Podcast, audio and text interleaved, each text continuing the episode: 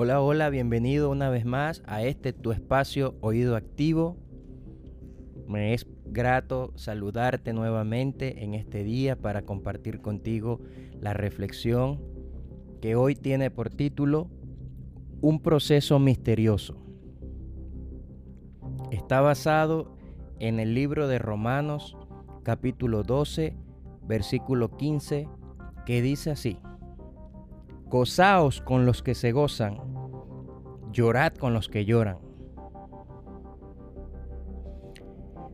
Las lágrimas nos incomodan. Cuando vemos a alguien llorando, no sabemos bien qué hacer. Comenzamos a buscar en nuestra mente alguna frase que ayude o anime a la persona, o por lo menos que haga que deje de llorar. Seguramente se debe, al menos en parte, a que muchos hemos crecido en ambientes en los cuales no era aceptable llorar. De diferentes formas se nos insinuó que las lágrimas no se ven bien en los verdaderos ganadores de este mundo. Las lágrimas, sin embargo, son una forma visible de mostrar compasión. Jesús lloró.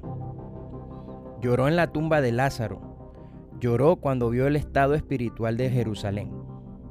Según Hebreos, fue oído en Hexemaní porque ofreció ruegos y súplicas con gran clamor y lágrimas.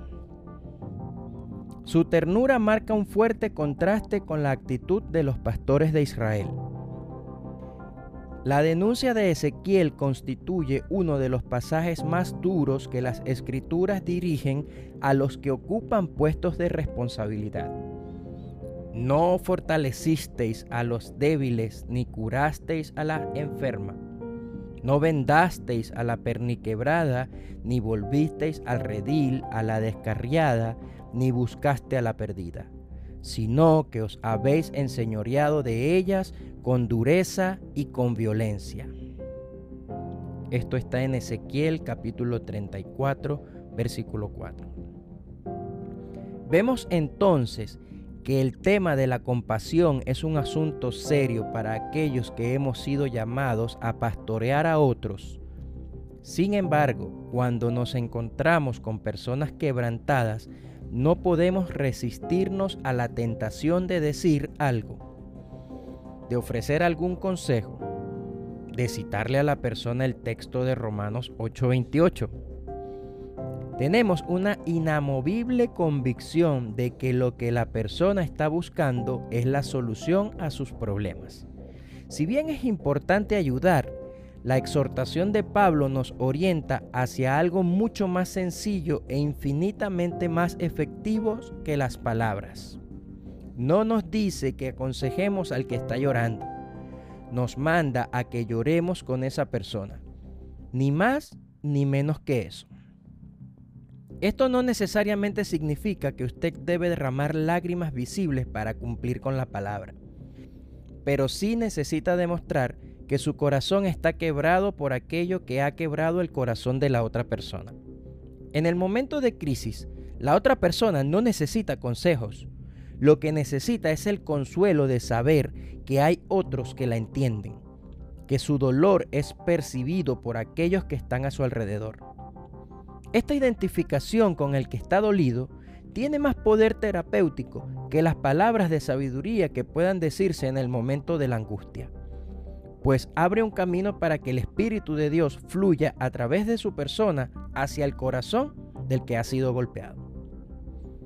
El tiempo le proveerá la oportunidad de orientar y aconsejar, pero no pierda la ocasión de hacerse uno con el que está sufriendo Dios hará grandes cosas en la vida del otro, pero también le tocará profundamente a usted.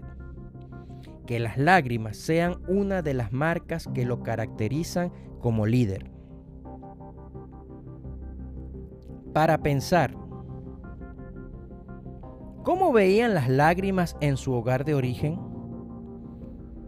Cuando ve a una persona llorando, ¿cuál es su primera reacción? ¿De qué maneras puede mostrar su compasión para con lo que está ministrando? Estoy muy agradecido contigo que hayas estado en este día escuchando el podcast Oído Activo. Una vez más te recuerdo que la entrega de hoy, al igual que las anteriores de esta serie, corresponden al libro devocional Alza tus ojos.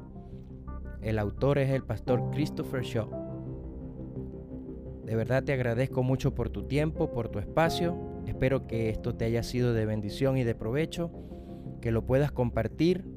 Te invito a que visites nuestras redes sociales si te son de edificación, nuestra página web oídoactivo.com y que puedas compartir nuestro contenido si consideras que es de edificación para las vidas de otros. Que Dios te bendiga y te espero en una próxima oportunidad.